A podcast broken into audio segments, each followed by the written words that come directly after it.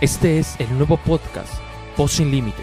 Si el Espíritu Santo mora en mí, aquello que se ha muerto, lo va a resucitar. Con el pastor José Luis Peñalosa. Yo soy la resurrección y la vida. El que cree en mí, aunque esté muerto, vivirá. Comenzamos. Hola familia, ¿cómo están? Espero que todos se encuentren muy bien en casita ahí, ahí donde se encuentren. Y la verdad nos da un gusto nuevamente entrar en sus pantallas, entrar en sus celulares y darles este podcast que ha sido de mucha bendición para mucha gente y creemos que va a ser de bendición hoy para ti, porque tenemos en conclusión la parte que mi pastor dejó en conclusa, la parte 1, acerca del respeto matrimonial y creemos que hoy Dios se va a mover de una manera sobrenatural ahí donde estás. Así que te quiero pedir un favor nuevamente, como todos los podcasts te los pido que nos des unos minutos nada más de tu tiempo para que puedas escuchar este mensaje que va a ser de muy decha bendición para ti. Y bueno, para no dar más tiempo, mi pastor, buenas tardes, está con nosotros. ¿Cómo yo, está? yo creí que ibas a predicar tú. No, no, no. Te, tomaste, bueno. te, tomaste, como dos minutos. ¿No? De mi tiempo. ¿Cómo estás, Ever? Bien, mi paz, ¿cómo está usted? Eh, qué bueno que estamos aquí, familia. Me da mucho gusto estar con ustedes. Es un privilegio el poder compartirles a ustedes, a todos los que nos siguen en redes, a todos aquellos que de alguna manera están pendientes, están siendo edificados a través de los podcasts, a través de cada, cada testimonio que nosotros recibimos de, todos ustedes en las cuales estamos canalizando a nuestros liderazgos de matrimonios, a los cuales estamos delegando todas las familias que nos están pidiendo ayuda, consejería y estaremos al pendiente de ustedes en esta transmisión también de sus, de sus comentarios. Así que en este tiempo vamos a compartir la palabra de Dios, Ever. Estamos hablando del respeto, una columna muy esencial dentro del matrimonio. El respeto, como lo hablábamos anteriormente, el Señor le manda a la esposa, respeta a tu esposo. Y yo creo que es mutuo, el respeto debe ser mutuo, pero también para que yo pueda tener respeto debe de haber humildad. Y hoy quiero compartirles acerca de la humildad. En Filipenses capítulo 2, si quieres abrir tu Biblia, eh, si estás con nosotros, dice la palabra de Dios así. Por tanto, si hay alguna consolación en Cristo, si algún consuelo de amor, si alguna comunión del Espíritu, si algún afecto entrañable, si alguna misericordia, completad mi gozo sintiendo lo mismo, teniendo el mismo amor, unánimes, sintiendo una misma cosa. Nada hagáis por contienda o por vanagloria, antes bien con humildad, estimando a cada uno de los demás como superiores a él mismo, no mirando cada uno por lo suyo propio, sino cada cual también por lo de los otros. Qué importante, Ever, es tener humildad. Yo sé que tú no entiendes esto en el matrimonio, pero nosotros que ya lo hemos vivido, yo llevo 36 años de casado, yo te puedo decir algo que, que debe de haber en los matrimonios, en mi persona, en la persona de mi esposa. Hemos tenido que doblegarnos y doblegar nuestro carácter, doblegar nuestros, eh, nuestras pasiones inclusive, a un espíritu de humildad.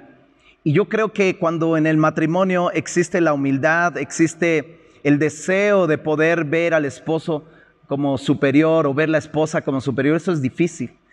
Y, yo creo que ahí perdemos en el hogar la confianza y perdemos el respeto y, y empieza a ver como una competencia. ¿Verdad? A veces el esposo, eh, por ser el que provee para la casa, se cree con derecho de mandar, se cree con el derecho de gobernar y prácticamente sí lo tiene, pero lo tenemos que adoptar en una forma no de imposición, sino en una forma de poder sencillamente que lo reconozca, que reconozca a mi esposa que yo soy la autoridad, que reconozcan mis hijos que yo soy la autoridad y eso es, es algo que muy importante dentro del hogar porque entonces va a entrar un vínculo de la paz, va a entrar una armonía, va a entrar algo muy, muy precioso que es paz en el matrimonio.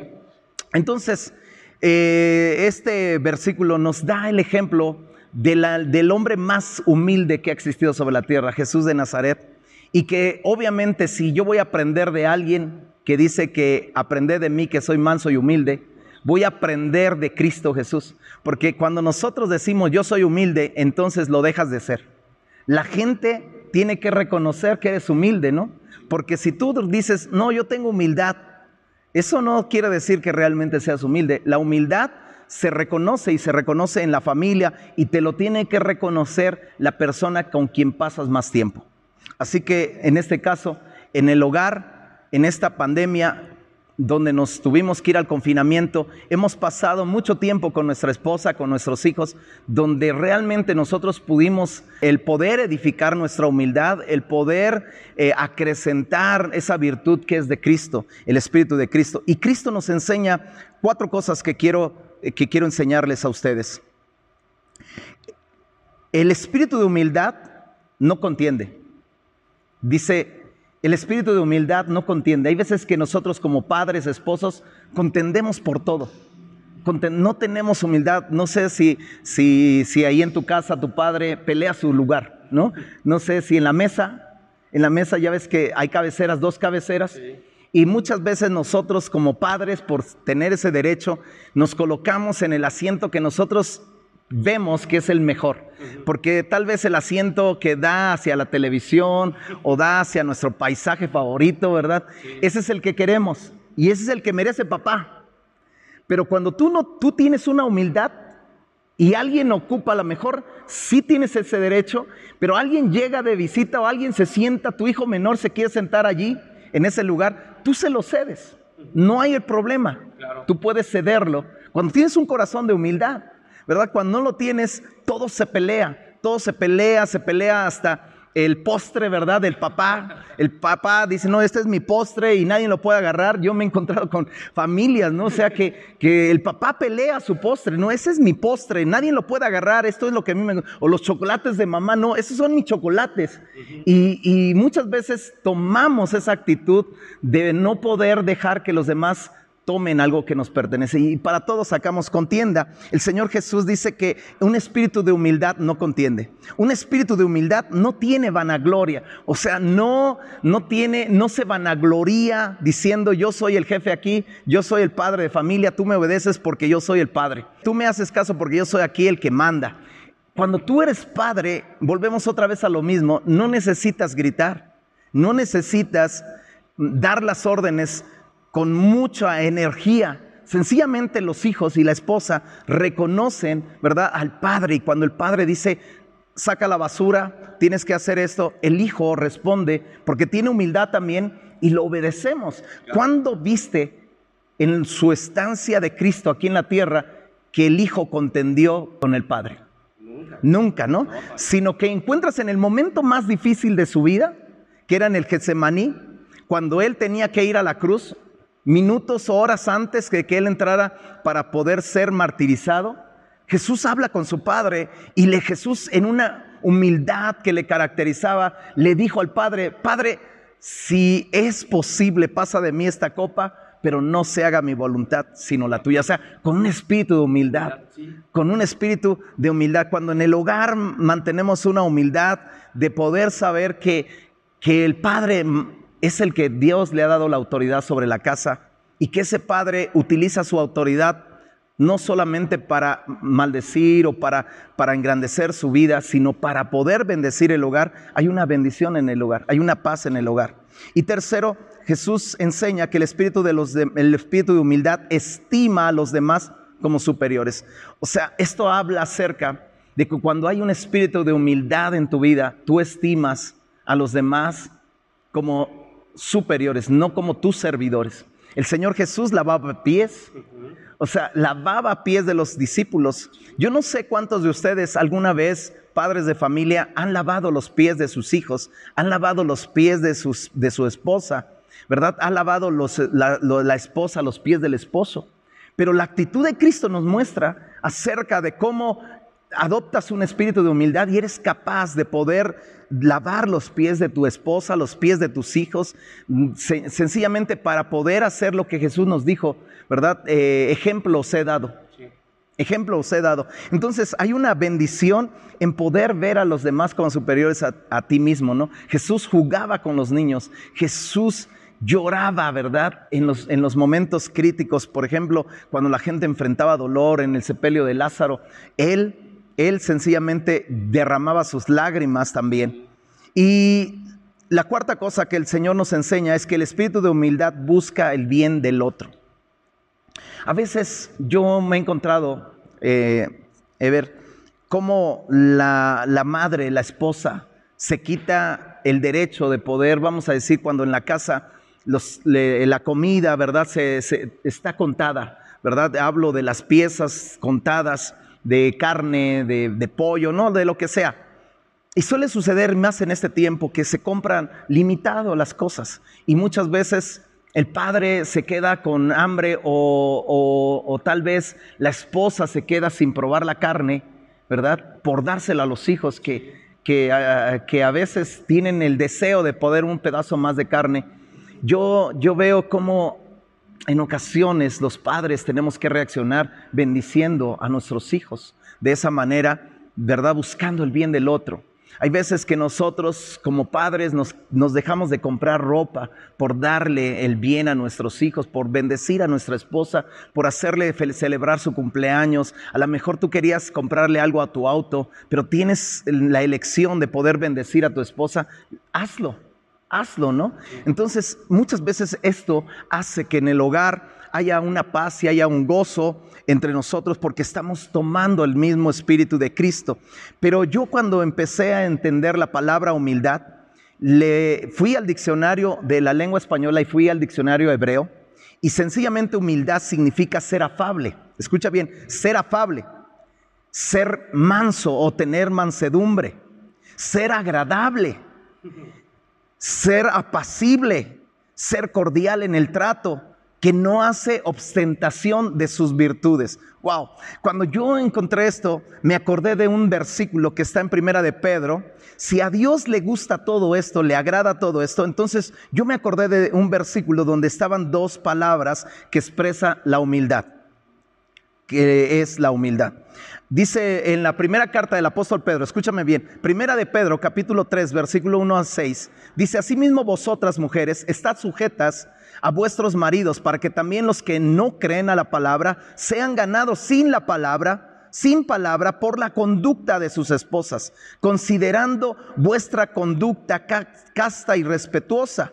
O sea, habla del respeto y habla acerca de que las esposas pueden ganar a los inconversos. Hay esposas que pueden ganar a su esposo inconverso. ¿Por qué no lo han ganado? Porque sencillamente no tienen un espíritu de humildad. Y el espíritu de humildad es prácticamente un espíritu afable y apacible. ¿Verdad? Y entonces cuando el esposo, ¿por qué no ha ganado a su esposa inconversa? Porque no tiene un espíritu apacible y afable. Y entonces dice que muchas veces nosotros no ganamos a nuestros vecinos, no ganamos a nuestros amigos. ¿Por qué motivo? Porque no tenemos un espíritu de humildad. Y el espíritu de humildad es sencillamente una conducta casta y respetuosa hacia nuestra autoridad, hacia nuestro cónyuge.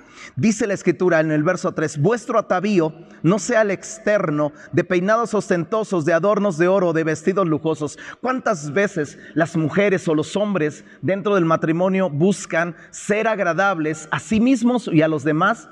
Con vestidos lujosos, con peinados ostentosos, con joyas, con perlas, quién sabe cuántas cosas en este tiempo podemos pensar que los de afuera, ¿verdad? Van a tener una buena opinión de nosotros y vamos a ser agradables a través de lo que nosotros vestimos, a través de lo cómo nos peinamos y a través de qué es lo que portamos como joyas, como relojes. Yo no sé tantas cosas que puede haber de ostentación y pensamos que aún a Dios eso le agrada. Pero el Señor nos llama y nos dice que nuestro atavío no sea el externo. No debe de ser el externo con peinados ostentosos, con adornos de oro, con vestidos lujosos, sino el interno. ¿Sabes? A mí me encanta que el respeto nace en el, en el corazón, nace en el intento, en el, en, el, en el corazón, en lo interno de nosotros y de ahí se desplaza porque hay una humildad para respetar a los demás. Y dice la escritura que a Dios le encanta el corazón que es incorruptible de un ornato, de un espíritu afable y apacible que es de grande estima delante de Dios. Wow. Cuando yo veo esto y que le encanta a Dios un espíritu que es apacible y afable, entonces yo fui a buscar el significado de qué ser apacible. Escucha bien, mujer y hombre. El espíritu afable y apacible es un espíritu agradable, cordial en el trato. Quiere decir que cuando hay alguien que que es cordial en el trato. ¿Cuándo es cordial en el trato? ¿Has visto a, a tu padre o a tu madre? Yo no sé, ¿verdad? Pero yo tuve un ejemplo de un padre donde su trato muchas veces no fue cordial hacia mi madre. Y nosotros aprendemos de ese trato. Como hijos aprendemos, ¿verdad? Nunca a veces se pide, en, eh, cuando tú tienes un, un espíritu de humildad, de, que, que es un espíritu afable, tú las cosas las pides con buen trato. O sea, las pides por favor. La palabra por favor, ¿verdad? No debe de ser solamente allá afuera, sino debe de ser en el matrimonio. Pedimos, ¿me puedes servir de comer por favor? O hay veces que nosotros llegamos exigiendo la comida. Wow, dame de comer, ¿no? Entonces, eh, que esto nunca te pase a ti, Ever. A todos los jóvenes es el consejo, que aprendamos buenos modales, ¿verdad? Que podamos tratar bien a nuestras esposas con, y ser agradables. Una persona que es afable es una persona que es agradable estar con ella, te gusta estar con ella, te gusta platicar con ella, te encanta platicar con ella. ¿Por qué? Porque tiene un espíritu afable, no es un espíritu duro, no es un espíritu de dureza, sino es un espíritu cordial en todo, ¿no? Te pide todas las cosas, por favor, te trata con amabilidad. O sea, ¿cuántas cosas nosotros tenemos que aprender dentro del matrimonio? Que tenemos que tener humildad. Fíjate, el segundo, ser apacible. ¿Qué es ser apacible? Es estar libre, escucha bien, libre de brusquedad. Libre de brusquedad. Escúchame bien, matrimonios. Un espíritu que Dios anhela es un espíritu apacible que está libre de brusquedad, que está libre de violencia y por ello resulta agradable estar cerca de Él. Wow.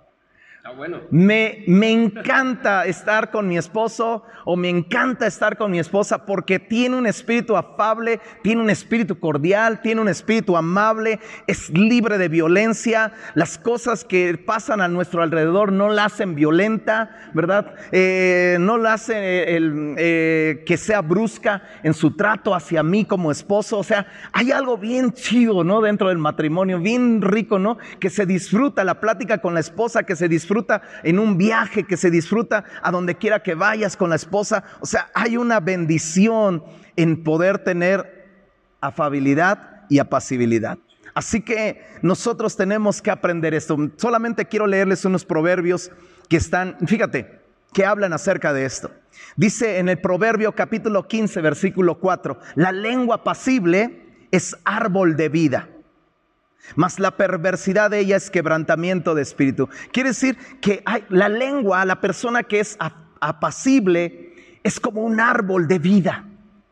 Es, es, un árbol de vida, no es un árbol donde, donde tomas algo amargo, donde comes el fruto amargo, donde tiene espinos, no, un árbol de vida, algo que produce un fruto rico, ¿verdad? Una persona que tiene una lengua tranquila, ¿verdad? Una lengua que todo te lo pide, por favor, una lengua que te respeta, una lengua que siempre está cuidando su trato, su hablar a su prójimo, en este caso al esposo, a los hijos, es una persona que tiene bendición de parte de Dios. Proverbios 14:30 dice, el corazón apacible es vida a la carne. O sea, un corazón apacible es un corazón que tiene que, tiene vida, que da vida a la carne. Hoy en día, desafortunadamente, muchas personas están enfermas de diabetes.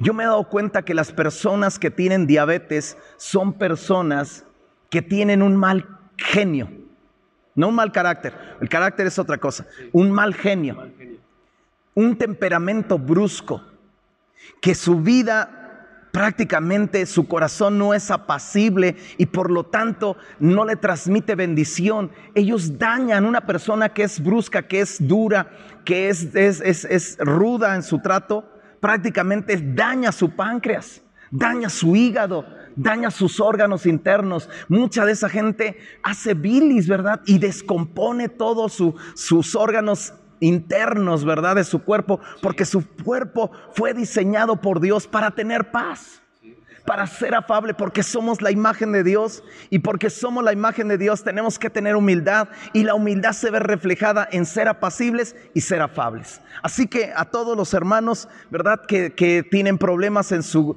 en su trato con sus esposas, en trato con su esposo, eh, necesitamos cambiar nuestra actitud. Y yo encontré en el libro de Hebreos, el último versículo dice, en el libro de Hebreos capítulo 12, versículo 11, dice, es verdad que ninguna disciplina al presente parece ser causa de gozo, sino de tristeza, pero después da fruto apacible de justicia a los que en ella han sido ejercitados. Dice, quiere decir que la disciplina da como resultado un corazón apacible. Y muchas veces Dios tiene que disciplinar a los hombres o tiene que disciplinar a las mujeres con algún trato especial en su carne, en lo cual Dios está trabajando en su, en su temperamento, porque es muy rudo, porque es muy eh, defectuoso a la hora de hablar, porque es muy, eh, no tiene nada de afabilidad, trata muy mal a su esposo, o sea, tienes que cambiar mujer, Esposo, tienes que cambiar en tu trato, tienes que tener humildad y pedirle a Dios que Dios dé a ti, a tu vida, un espíritu de afabilidad y un espíritu de humildad. Padre, yo quiero orar en esta hora por todos los matrimonios. Y yo quisiera pedir que todos los matrimonios Dios nos diera un espíritu afable y apacible. Yo tengo que reconocer que necesita Dios tratar en áreas de mi vida mucho, en esta área de humildad.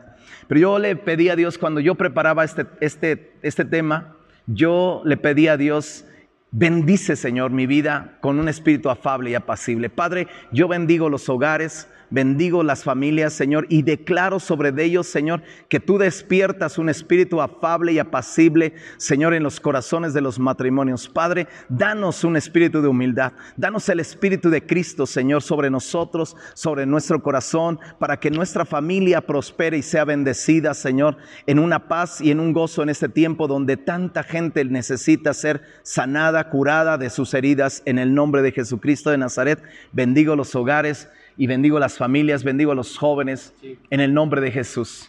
Gracias, gracias, Ever. Qué difícil es ser humilde. sí, claro. ser humilde. Pero bueno, nosotros vemos a veces eh, en los videos que eh, nosotros estamos poniendo en estos podcasts, ustedes mandan los mensajes. La mayoría, pues, eh, ser sinceros, son mujeres que han sido lastimadas, que han sido realmente eh, violadas, no físicamente, sino emocionalmente, en su mente, en su espíritu, realmente heridas. Y la mayoría a veces pues tiene este tipo de problemas. ¿Cómo tratar yo a mi esposo si él me ha lastimado? O puede ser también al revés, porque puede ser del otro lado. ¿Cómo yo tratar bien a mi esposa? ¿Cómo ser humilde con mi esposa si me ha lastimado? ¿Cómo ser humilde con mis hijos si he sido lastimado? ¿O cómo ser humilde con mis padres si he sido lastimados? Entonces yo quiero que usted nos bendiga. Yo quiero que usted nos bendiga con un consejo práctico para ese tipo de personas. Porque a veces nos dicen, pero ¿cómo voy a hacerlo si mi esposo es así? ¿Cómo voy a hacerlo si, si ella es así? Y la verdad, pues dice, pues yo he leído la Biblia, pero eso no me ayuda. O sea, y no es que la Biblia no tenga poder, no, no, no me lo malinterpreten. Pero a veces creo que son cosas tan prácticas que debemos hacer. Y yo quiero que usted nos bendiga justamente con un consejo práctico de cómo poder quitar nuestro orgullo y ser humildes ante la persona que quizás nos ha lastimado o con la que no podemos quizás ser humilde o servirle en este caso. Mira, Ever, yo creo que la gente, la gente que está siguiendo esta transmisión y que de alguna manera tiene la necesidad que me compartes, debe de ser entendida que Dios puede mudar el corazón de los soberbios. Dios tiene el poder. Ninguna persona, ninguna institución puede cambiar el corazón de un hombre. Y desafortunadamente la soberbia está en el corazón. No es algo de la cual tú puedas despojarte fácilmente. Para que tú lo puedas, te puedas despojar de ella, necesitas quebrantar tu corazón delante de Dios y que Dios te toque en una palabra o a través de una disciplina, como yo hablaba. Entonces, dice la escritura en Santiago 4:6, Dios resiste a los soberbios y da gracia a los humildes. Cuando nosotros adoptamos un espíritu de humildad delante de un soberbio, aquel soberbio delante de Dios tiene una expresión de Dios despreciable. Es como si tú fueras a un lugar donde, de donde tienes una convivencia y el, el dueño de la fiesta te invitó, pero aunque estás en la fiesta, no te da chance de acercarte a él. Hay, hay, personas, hay sirvientes que te dicen, tú no puedes acercarte más, pero qué tremendo es que tomen algunas personas de entre la fiesta y lo acerquen hacia el dueño de la fiesta, ¿verdad? ¿Y cómo te sentirías a tú desplazado, prácticamente desplazado? Entonces yo creo que la actitud que a veces tiene Dios hacia la gente soberbia, altiva, los hace ser alejados de Dios y los hace ser necesitados de Dios, pero la gente humilde dice que Dios les da una gracia para que se acerquen a Él. Y, y al acercarte a Él, tú puedes pedirle a Dios cosas muy importantes como el cambio en, tu, en el corazón de tu esposo. Hay otro versículo que, quisiera, ya que tocaste este tema o esta parte. En primera de Pedro 2.18 dice, criados, estad sujetos con todo respeto a vuestros amos. Le habla a los criados, no le habla a los matrimonios, pero ve qué palabra les dice. No solamente a los buenos y afables, sino también a los difíciles de soportar. Entonces, quiere decir que los criados a veces son una persona que sirve en la casa. A veces la esposa, desafortunadamente, se, se, vuelve como una sirvienta en la casa y muchas veces tiene que soportar, soportar a un esposo soberbio, altivo, que es difícil de soportar, o sea, difícil de estar con él, difícil. Pero yo te digo una cosa, Dios da gracia a los humildes y si tú humillas tu corazón delante de la presencia de Dios, Dios va a poder cambiar el espíritu tuyo, ¿verdad? En un espíritu de humildad si no lo tienes y va a cambiar el espíritu soberbia. Te voy a narrar una historia. Yo sé que ya nos tardamos, pero había un hombre que, Smith Wigglesworth, un hombre que era, es un avivador. Hoy tú oyes acerca de su testimonio, un testimonio glorioso de sanidades que tenía una manera de, de, obrar las sanidades. Él, cuando subían un enfermo de cáncer, vamos a decir, escuché un testimonio, de, estabas enfermo de cáncer en su, en su estómago, y entonces él agarraba la subía y una persona apenas si, si se podía sostener de pie, él golpeó con su puño el estómago de esa persona y cayó al piso.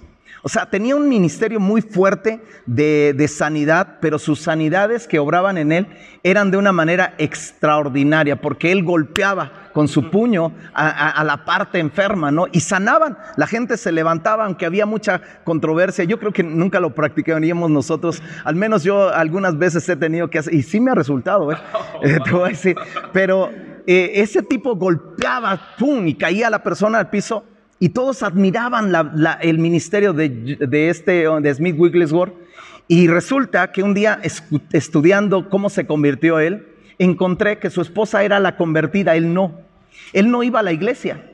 Y la esposa iba todo el tiempo a la iglesia. Entonces un día Smith Wigglesworth le dijo, porque esa esposa llegaba muy tarde al trabajo.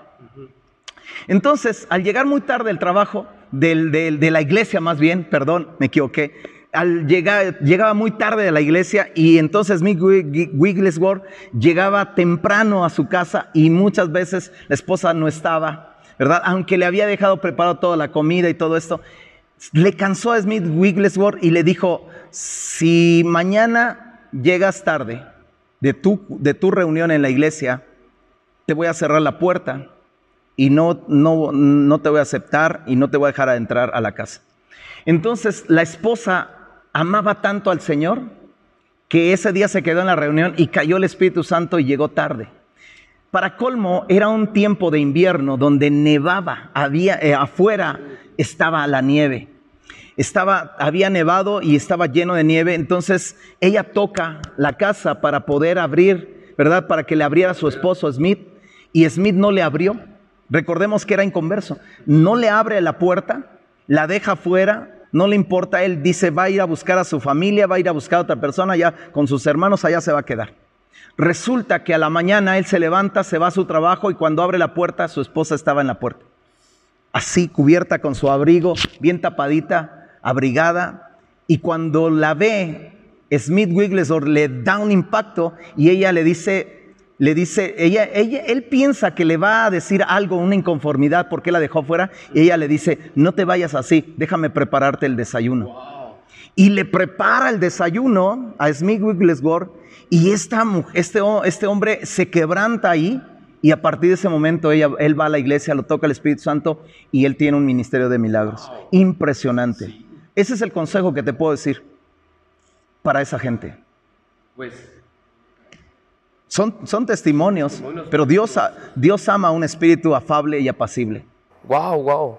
La verdad, qué bendición, qué bendición, más estos testimonios. Y bueno, ya si tú tenías alguna duda, yo creo que ya no hay más palabras que decir. Ahí está el consejo. Ahí está el consejo. Así que pues te doy gracias por tu tiempo. Sé que nos pasamos un poquito, pero yo sé que va a ser de bendición. Y si tú conoces a alguien que igual manera está pasando por algo similar a lo que estamos comentando, algún matrimonio, alguna familia, no dudes en mandarle este podcast, ya que va a ser de mucha bendición para aquella persona que tú se lo mandes. Reenvíaselo a tus amigos, a tus contactos, a los del trabajo, que yo sé que va a ser de mucha bendición. Mi paz, muchísimas gracias. Dios te bendiga. Gracias por el consejo. Y nos estamos viendo en el siguiente capítulo del próximo podcast Voz Sin Límite. Cuídense mucho y que Dios les bendiga. Nos estamos viendo. Bye.